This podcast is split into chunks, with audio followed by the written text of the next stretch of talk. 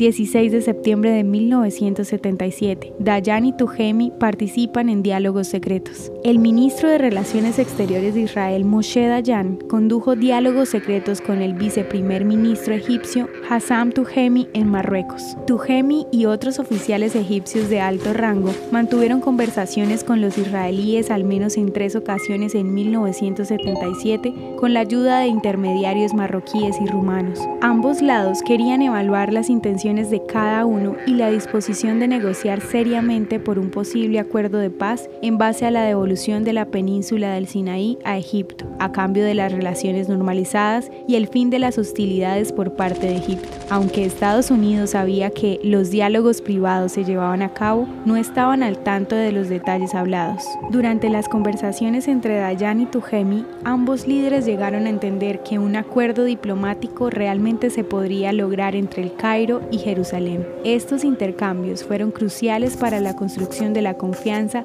que ayudó a ambas partes a alcanzar eventualmente el acuerdo de paz en 1979.